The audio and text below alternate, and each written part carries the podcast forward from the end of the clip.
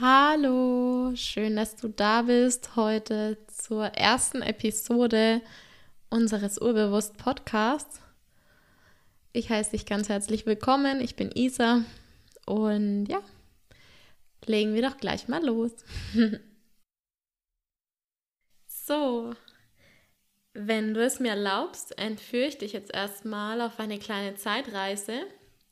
Und zwar gehen wir zurück ins Jahr 2020 und wir gehen an einen anderen Ort und zwar nach Bogotá, in die Hauptstadt Kolumbiens, nach Lateinamerika.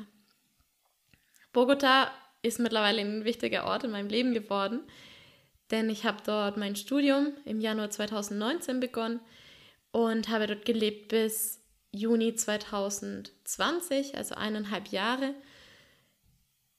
bis ich dann einmal für zunächst zwei Monate meine Familie besuchen gehen wollte. Aus diesen zwei Monaten sind jetzt aber mittlerweile eineinhalb Jahre geworden. ja, wie manchmal das Leben spielt. Gleich erzähle ich euch warum. Also gehen wir zurück ins Jahr 2020 in den Monat Mai. In diesem Monat hat mir das Universum die größte Ankündigung meines Lebens gemacht. Es hat mir gezeigt, welches große kleine Wunder bald auf mich zukommen würde. Also Schritt für Schritt. äh, ich war an diesem Abend, es war ja ein kalter Abend, wie immer in Bogota. Bogota liegt auf ungefähr 2600 Metern Äquatornähe. Das heißt, es wird hell und dunkel, immer ungefähr um die gleiche Uhrzeit. Morgens wird es hell um ungefähr sechs und abends wird es dunkel um ungefähr sechs. manchmal früher, manchmal später, aber immer in dem Dreh rum. Und es ist kalt. Meistens. Manchmal kommt die Sonne raus. Wenn die Sonne rauskommt, ist es ganz schön heiß. Wenn es kalt ist, ist es echt kalt. Und in den Nächten ist es kalt. Und im Zentrum ist es auch kalt, weil da die alten Kolonialhäuser bestimmt unter, wie nennt sich das, Denkmalschutz stehen. Oder ja, die werden auf jeden Fall erhalten. Und in den alten Gebäuden gibt es dann auch kaum Heizung. Wenn Heizung, dann werden eher kleine Kamins benutzt, also so kleine Anschüröfen. Und wenn man Glück hat, hat man noch alle Scheiben in den Fenstern. Ganz oft bei manchen alten Häusern. Da gibt es dann so ganz kleine Scheiben in den Türen zum Beispiel oder in den Fenstern und dann fehlen mal eine oder zwei und dann bläst da ein bisschen durch. Deswegen, ja, wie auch immer, sowas, sowas wollte ich kommen. Ich wollte das einfach nur ein bisschen bildlicher beschreiben. Auf jeden Fall war es kalt an diesem Abend, aber ich war sowieso außen, also was erwarte ich? Ich lag da im Innenhof, habe gerade eine Stunde Yoga gemacht. Ich habe zu dieser Zeit ganz regelmäßig täglich Yoga gemacht, von sechs bis sieben jeden Abend online. Und danach gab es eine kleine Abschlussmeditation, wie ganz oft nach der Yoga-Klasse. Ja, und dann lag ich da auf meiner Yogamatte am Rücken und habe hoch in den Himmel gesehen. Es war ein sternenklarer klarer Abend. Es waren nur zwei Wolken am Himmel. Und diese Wolken sahen für mich in dem Moment aus wie ich. Die eine Wolke hat mich abgebildet auf allen Vieren und die andere Wolke hat ein Kind abgebildet, ein Baby, ein Neugeborenes, um genau zu sein, welches ich dann in den Händen hielt und meines Erachtens nach sah dieses Baby aus wie das aller, aller, aller schönste Baby auf der ganzen Welt. Es sah schöner aus als die Sonne, es war einfach ein wundervoller Mensch. Ich sah in die Wolken und ich habe ein so ein krasses Glücksgefühl erlebt und ich dachte mir, oh mein Gott, wenn ich tatsächlich mal ein Kind bekommen sollte, dann wird das ganz bestimmt ein, ja, ein tolles Wesen werden. Ja, ich dachte mir so, wenn ich tatsächlich mal ein Kind bekommen sollte, ich habe mich weder mit noch ohne Kind gesehen. Ich habe generell mein Leben noch nie wirklich so weit in Zukunft geplant, dass ich mich mit oder ohne Kind gesehen hätte, mit Familie, ohne Familie. Ich lasse mich immer ein bisschen treiben.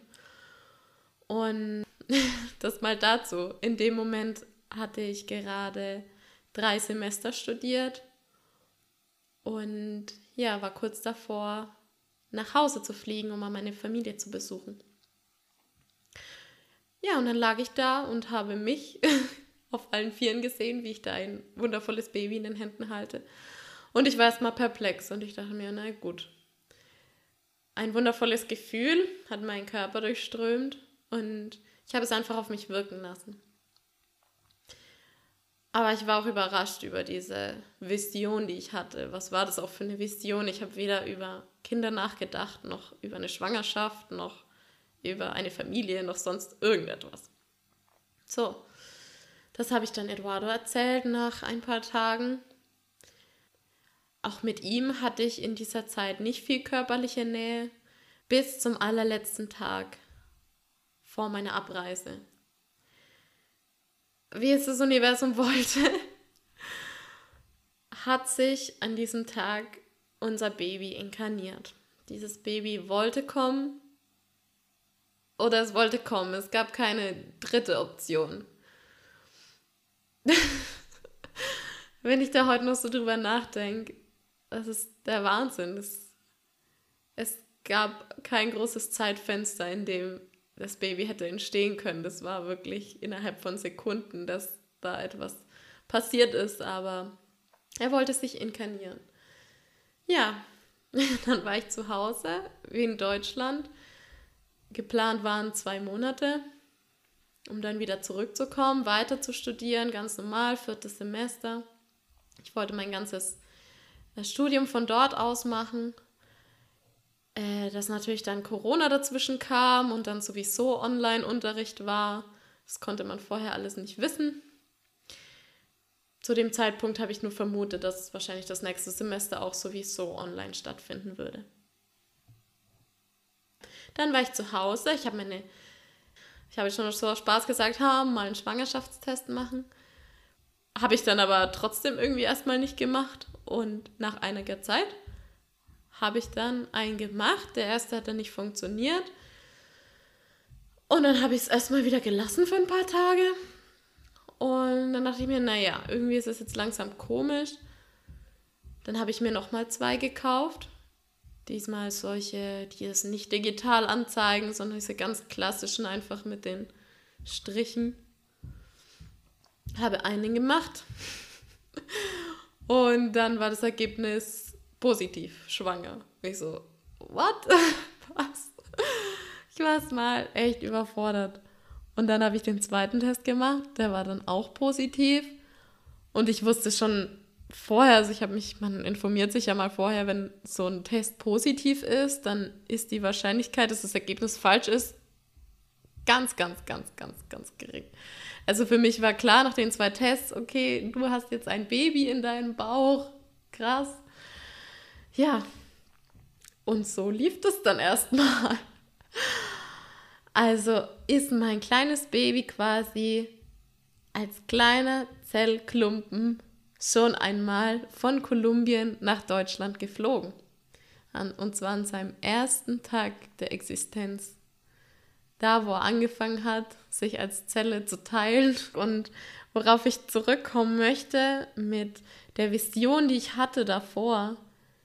Das Universum hat mir gezeigt, vier Wochen vorher, fünf Wochen vorher, dein Leben wird sich in naher Zukunft um 180 Grad drehen.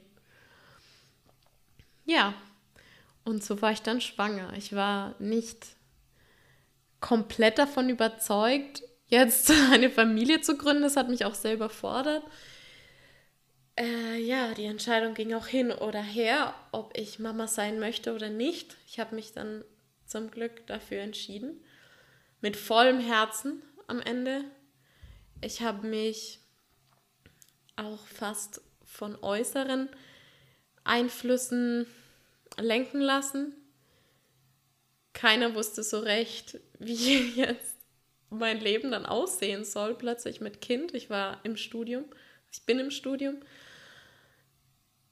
Und trotzdem habe ich mich, nachdem ich sein Herz gehört habe, beim Ultraschall, habe ich gesagt, nie wieder wird dich irgendjemand mir wegnehmen. Und da war es dann entschieden. Nachdem ich sein kleines Herz gehört habe, war, glaube ich, erst drei Zentimeter groß.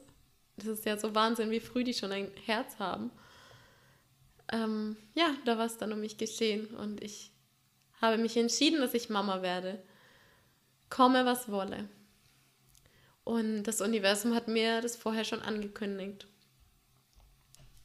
So, und jetzt mein kleiner Mann, mein kleines Mäuschen, schon zehn Monate alt. Die Monate vergingen wie im Flug. Ich bin, ja, und dann weiter zu machen bei dem Punkt, ich war dann in Deutschland, dann haben wir gesagt, okay, jetzt so schwanger wieder zurückfliegen und dann Online-Unterricht, wenn ich das auch von Deutschland aus machen könnte. Muss nicht unbedingt sein, dann bleibe ich jetzt erstmal eine Zeit hier. Ich habe mir dann ganz grob überlegt, okay, wie mache ich jetzt weiter? Ja, und so habe ich mir dann erstmal noch ein bisschen was dazu verdient. Ich habe noch einen Teilzeitjob gemacht, habe noch ein Semester halb studiert, das heißt nur die Hälfte der Fächer genommen und habe mich währenddessen auch mit Eduardo zusammen darum gekümmert, dass er ein Visum bekommt, um nach Deutschland zu kommen. Nach sechs Monaten hat er es dann auch tatsächlich geschafft, hierher zu kommen.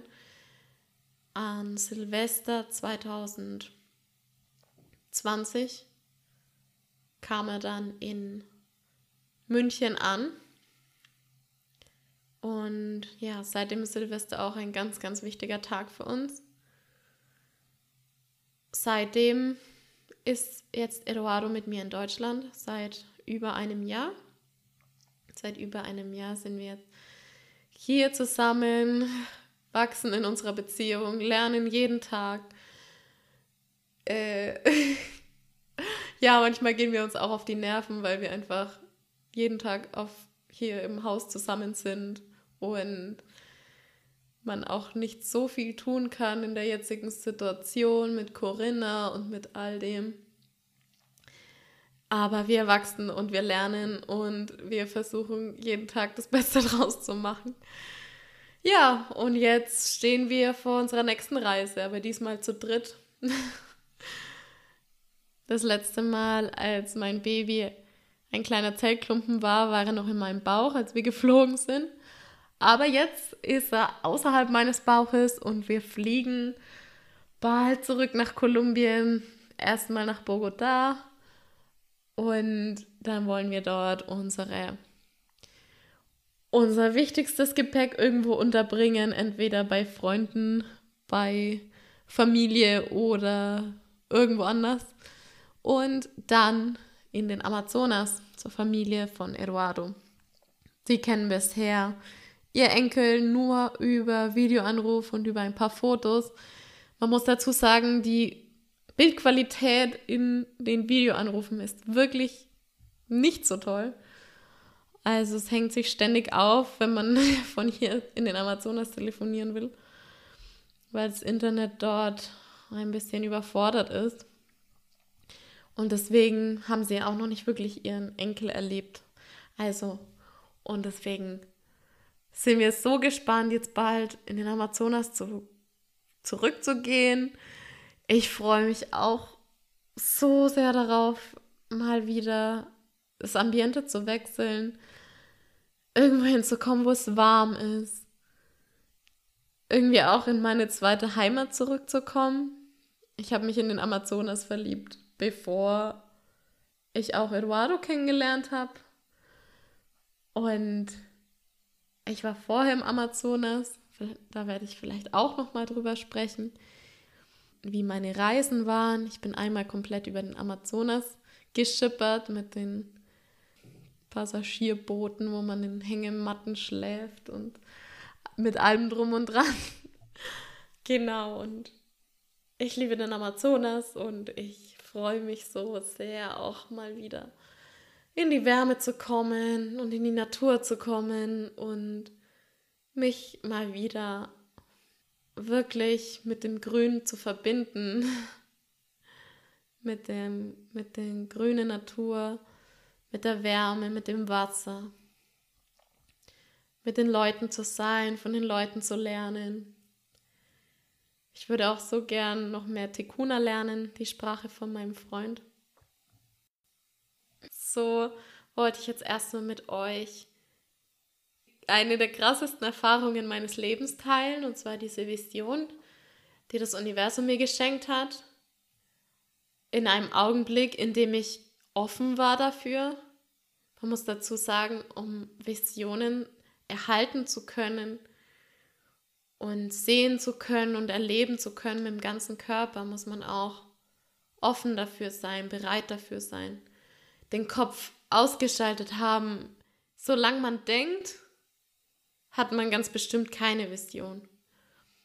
Das ist oft dieses Problem, was auch ich habe, dass wenn irgendwas ist oder wenn ich mich schlecht fühle oder wenn ich mich down fühle, meine Energie so ja am Boden ist, dann habe ich oft das Gefühl, ja, ich muss jetzt rausgehen und darüber nachdenken und alles in die kleinsten Einzelheiten zerlegen.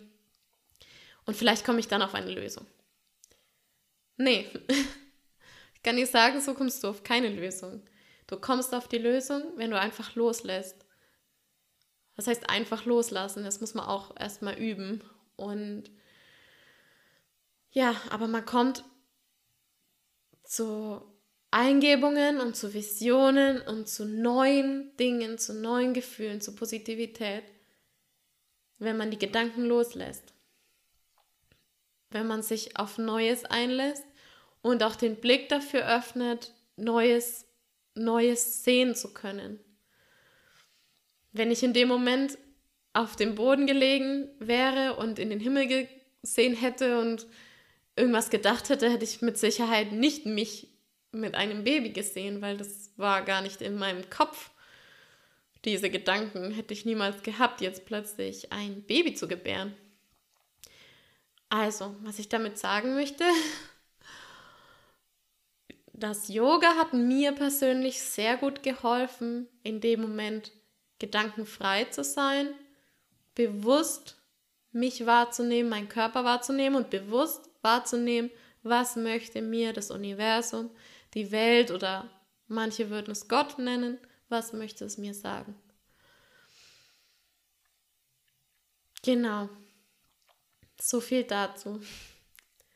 Ich freue mich, dass du zugehört hast und dass du mit mir diesen besonderen Moment jetzt auf eine ganz bestimmte Weise geteilt hast. Ich hoffe sehr, dass es dir gefallen hat, diese erste Episode über die größte Vision, die das Universum mir geschenkt hat in meinem Leben. Vielleicht hast du auch ähnliche Erfahrungen gemacht. Vielleicht möchtest du einmal drüber nachdenken, diese Erfahrungen teilen oder sie einfach für dich behalten und dich dran freuen. Ich hoffe, du hörst auch wieder in der nächsten Episode zu und freue mich sehr auf dich. Bis dahin.